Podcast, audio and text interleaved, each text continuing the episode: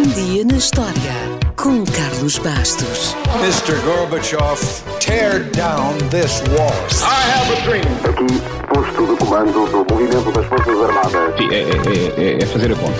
Houston, we have a problem. Yes, we can. And now for something completely different.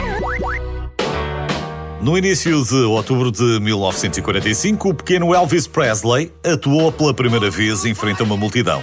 Elvis tinha 10 anos quando entrou no concurso de talentos organizado por uma rádio de Tupelo e, apesar do mito criado de que teria vencido, a verdade é que ele disse mais tarde, numa entrevista, ficou em quinto lugar.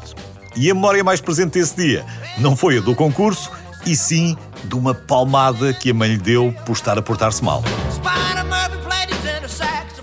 No caso de Elvis, o estrelato surgiu não por causa desse concurso, mas porque pagou do seu próprio bolso um single que ofereceu à mãe como presente e que chamou a atenção do dono do estúdio. Porém, existem muitos mais exemplos de como os concursos de talentos podem lançar carreiras incríveis. Ou não. Beyoncé apresentou-se ao mundo no programa Star Search em 1993. O sonho era vencer o concurso, ficar famosa e gravar um disco. Não foi exatamente assim que aconteceu, mas aconteceu. A fama chegou com as Destiny Child, mas Beyoncé só se tornou uma das maiores estrelas do mundo quando se lançou a solo. Britney Spears foi outra jovem promessa que apareceu em Star Search quando tinha 11 anos. Britney já conhecia bem as câmaras, porque já tinha feito muita publicidade para a televisão, mas isso não é o mesmo que cantar em público. No entanto, saiu-se bem e logo saltou para o Mickey Mouse Club, onde ficou durante anos. Em 1999, lançou o seu primeiro álbum.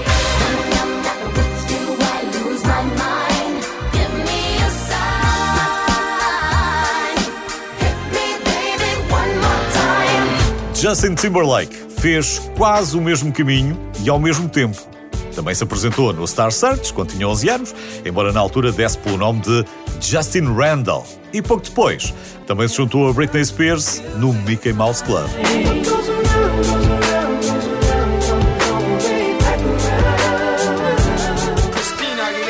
E ainda podemos juntar à Britney e ao Justin a Cristina Aguilera, que fez exatamente o mesmo caminho até às luzes da ribalta.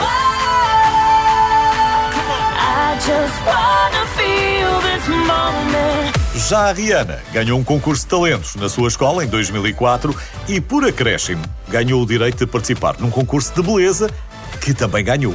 É caso para dizer que quem anda à chuva molha-se, mas ela não se importou porque tinha um chapéu de chuva espetacular.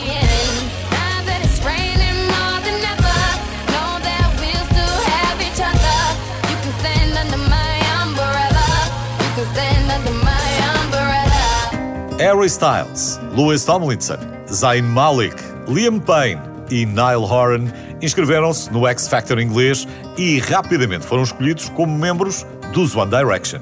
Simon Cowell e Nicole Scherzinger repararam no seu talento. Ah, e já agora, a Nicole também venceu o programa Popstar antes de se juntar às Pussycat Dolls, mais uma. Mas adiante, a Nicole e o Simon viram o potencial dos miúdos, juntaram-nos numa banda e os One Direction foram um fenómeno.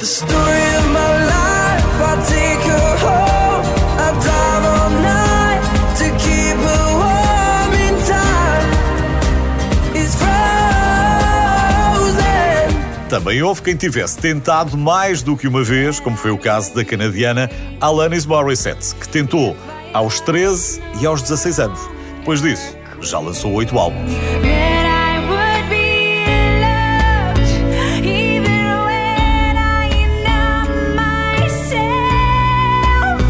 Ainda poderíamos falar das Fifth Harmony, ou das Little Mix, de Leona Lewis, Kelly Clarkson, James Arthur e até Susan Boyle, entre tantos, tantos, mas tantos outros. Mas não há tempo para mais. Por isso, fechamos com Adam Lambert, que não venceu um destes concursos, terminou em segundo lugar no American Idol em 2009, mas isso não o impediu de ser um grande campeão ao lado dos Queen.